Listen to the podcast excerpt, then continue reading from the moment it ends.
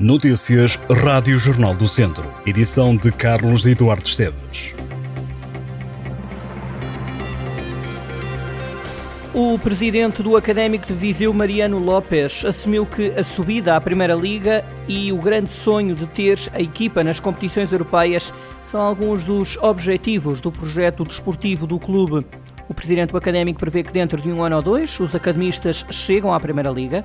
O presidente elencou como grandes apostas a formação, a transformação digital e a remodelação do estádio do Fontelo de forma a torná-lo digno do futebol português.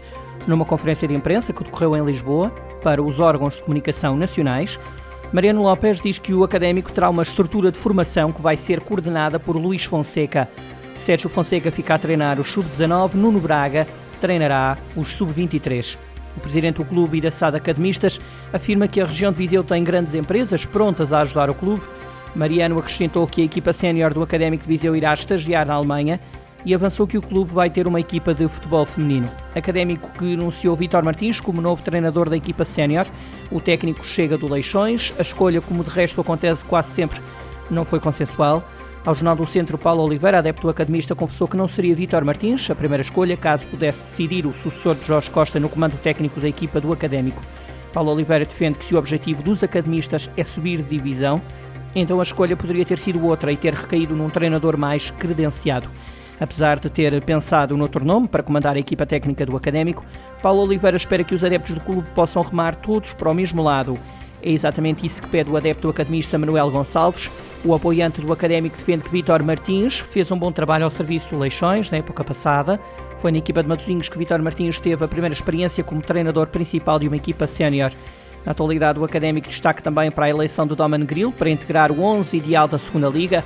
O guarda-redes academista foi o mais votado pelos treinadores e capitães da prova. Esteve 3.038 minutos em campo pelo Académico de Viseu e fez 87 defesas. Académico esteve 5 jogos sem sofrer golos com grill na baliza. Ainda no desporto, no Tondela, o médio Rafael Barbosa e o defesa Marcelo Alves estão de saída. Rafael Barbosa esteve 3 anos ao serviço do Tondela, representou os Beirões em 104 jogos, marcou 11 golos, e fez nova assistência. Já o defesa central Marcelo Alves esteve no desportivo um ano e meio, vestiu 51 vezes a camisola verde e marcou 4 golos. Em comunicado, o Tondela enaltece o profissionalismo demonstrado por ambos os jogadores e deseja-lhes felicidades para o futuro. O desemprego na região de Viseu voltou a cair no mês de maio. A taxa baixou para os 3,19%, tendo em conta a população do território. Segundo os mais recentes dados, estavam inscritas no Instituto do Emprego e Formação Profissional um total de 11.387 pessoas nos 25 conselhos da região, uma quebra de 3,2% em comparação com o período homólogo de 2022. Estatísticas para consultar ao detalhe em jornaldocentro.pt, onde pode encontrar o número de desempregados por conselho. A nível nacional, o desemprego caiu 3,6% em maio. Uma retroescavadora que tinha sido furtada no Conselho de Cascais, no distrito de Lisboa, foi recuperada pela GNR de Viseu. O roubo da máquina industrial, com valor de 13.500 euros, estava a ser investigada pelas autoridades. Quatro homens, entre os 23 e os 49 anos, acabaram identificados pelos crimes de furto e de recetação. Os suspeitos foram constituídos arguídos e os factos foram comunicados ao Tribunal de Cascais. A circulação do comboio turístico de Viseu está suspensa temporariamente por causa de problemas mecânicos. O veículo avariou na tarde de sábado e acabou por ser rebocado. O novo comboio deverá chegar em breve. O Jornal do Centro sabe que estão a ser ultimados alguns pormenores relativos à decoração e ao transporte do veículo. A manutenção e reposição do comboio é da responsabilidade de uma empresa que detém a concessão do veículo.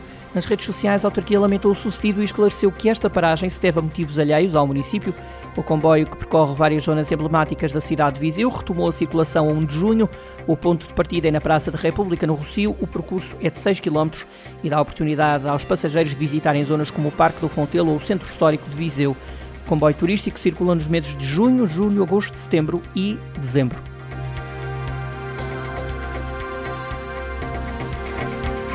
Estas e outras notícias em jornaldocentro.pt.